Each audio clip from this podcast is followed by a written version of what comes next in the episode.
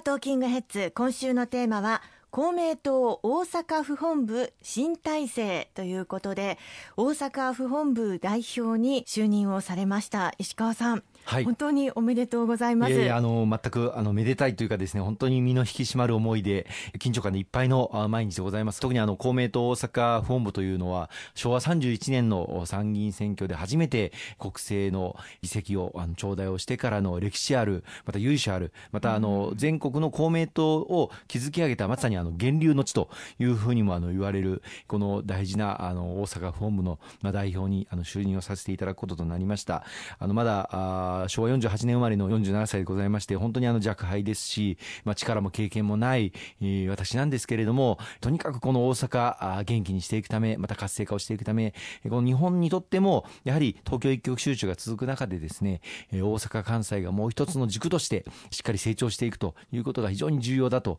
いうふうに思っております。その役割を微力ながら全力を尽くして頑張ってまいりたいというふうに思っています。特にあの、これまであの、大阪フォーム代表を務めてこられた佐藤茂樹衆議院議員11年間にわたって代表を務めてきていただきました、はい、11年前というのはですね実は2009年あの衆議院選挙が行われまして、うん、その時に政権交代それまでのまあ自公政権から、まあ、全国公明党の小選挙区候補も全員が全敗をするという本当にあの悔しい結果になった衆議院選挙があったんですけれどもその直後に本部代表に佐藤茂樹さんが就任されまして、まあ、その後11年間この大阪公明党をリードしてきていただきました、まあ、最初の戦いはまさにその2009年の衆議院選挙で全敗をした後、まあリベンジをかけた戦いを佐藤茂樹木本部代表を中心に取り組んでいただいたんですけど、その最初の戦いが実は翌年の2010年の参議院選挙でその時に私が初めて出馬をさせていただいて挑戦をさせていただいたんです、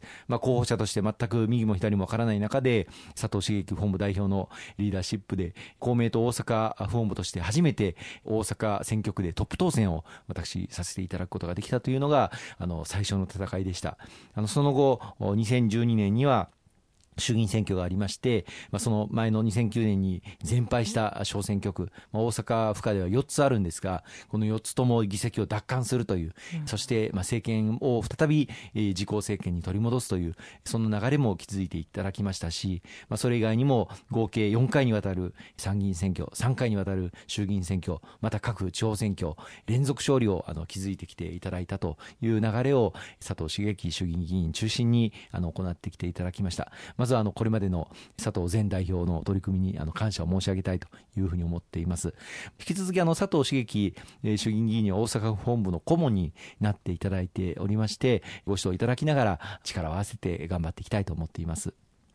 次の代表は石川さんということでどのようにこう連絡を受けられたんですか？そうですね。佐藤代表自身、やはり今回の住民投票、私ども公明党としては、住民の皆様のサービスを向上させることができる、あるいは心配されていた初期コストが非常にかかるといった内容も大幅に改善させることができた、まあ、十分に市民の皆様にご理解をいただける、賛成いただける内容に改善できたというふうに思って、賛成の立場で取り組みをさせていただきましたけれども、まあ、残念ながら私どもの力不足で、十分に市民の皆様のご理解をいただけず、反対多数と、まあ、本当に僅差ではありましたけれども、うん、住民投票反対多数という結果になりました。この大阪本部大会で佐藤茂樹前代表自らおっしゃってたんですが、まあ、この結果が出たのを受けて、更新に道を譲ろうということを決めておられたようでございます。まあ、もちろんもう11年続けてきておられてですね、実は過去在任期間としてはもう最長になりまして、まあ、これまでもどこかのタイミングで更新に道を譲ろうということを検討もされてきたようです。ただまあ、今回はまあ大阪都構想という大きな取り組みが今回一区切りつきましたので、この区切りで更新に道を譲ろうということを決められたそうですね。うん、で代表というお話を聞いて、まず一番最初に石川さんどのように感じられたんですか？いやもう本当に晴天の霹靂で、まさかこんな未熟な自分があ大阪本部代表にまあ務まるわけがないと不安の思いでいっぱいでしたね。ただまあいろいろあの佐藤前代表、またあの公明党の関西方面本部というのがありまして、はい、その関西方方面本部の本部長をしている北川和夫衆議院議員、まあ、我々の大先輩でありますけれども、からも様々お話を伺う中で、ここで頑張るしかないなというふうに、まあ、決意を固めさせていただいて、先週14日の大阪府本部大会に臨ませていただきました。あの、出席いただいた山口夏夫代表からも、新代表としてしっかり頑張りなさいというふうに、まあ、激励を受け、また、あの、久しぶりにですね、大阪府下の全議員、まあ、200名近い議員が、まあ、ずっとこのコロナ禍でしたので、一斉に集まるということをもう半年近くやっていなかったんです,、ですけれども、まあ、久しぶりにそうやって全議員が集まっての大阪本部大会になったんですが、そこであの山口代表自ら石川新代表を中心にですね、みんなで力を合わせて頑張ってもらいたいということもあの呼びかけていただきまして、大変心強い思いをいたしましたね。もちろん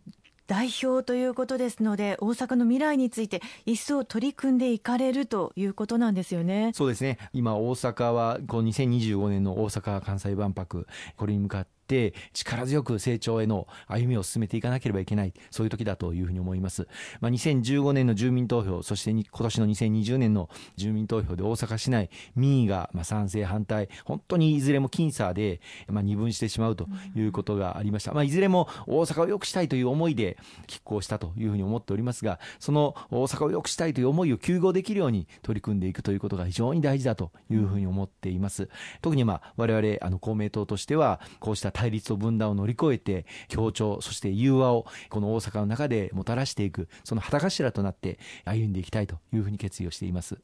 まあ、今回のような大阪が抱える問題というのは山のようにあるかと思いますが大阪が一丸となって取り組んでいけること皆さん望んでいらっしゃるのではないでしょうか？そうですね、まあ、東京一極集中が続く中で、まあ、大阪で生まれた多くの大企業の本社機能が東京に移転して、まあ、大阪の経済は本当にあの疲弊低迷する時代がずっと続いてまいりました、まあ、最近でこそアベノミクス自公連立政権の下での安定した成長回復の軌道に、まあ、大阪も乗りまた海外からのインバウンド、これも校長に来ていただく、まあ、こうした流れを国を挙げて作ってくることができましたので、大阪の経済、だいぶあの成長軌道に乗ってきたなというふうに思っていますけれども、残念ながら今このコロナで大阪の成長についても大変大きな被害をあの受けているというふうに思っております。これを一日も早く克服をして、そして2025年に向けて歩みを進めていかなければならない。またあの、大阪は、まあ、治安面でもそうですし、さらにはあの教育面でもそうですし、様々な課題、